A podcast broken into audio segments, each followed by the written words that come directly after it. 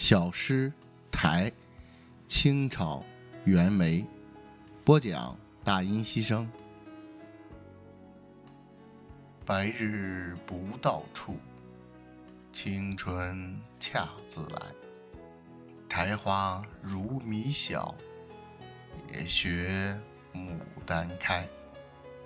白日不到处，青春恰自来。苔花如米小，也学牡丹开。对任何人而言，岁月都是公允的，生命都是公平的，青春都是公正的。只要你不放弃，不沉沦，不苟且，别人的光芒四射，别人的灿烂芳华，别人的春风得意，也许迟迟没有降临到你的头上，很久都不曾光顾你荒芜已久的田园。那些尘世的幸运，今年开着玩笑，每每与你擦肩而过，总是难得与你有缘。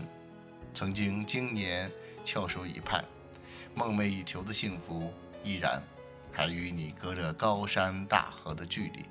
但是，别灰心，别懊丧，也许有一支青春的利箭正跋山涉水，呼啸而来。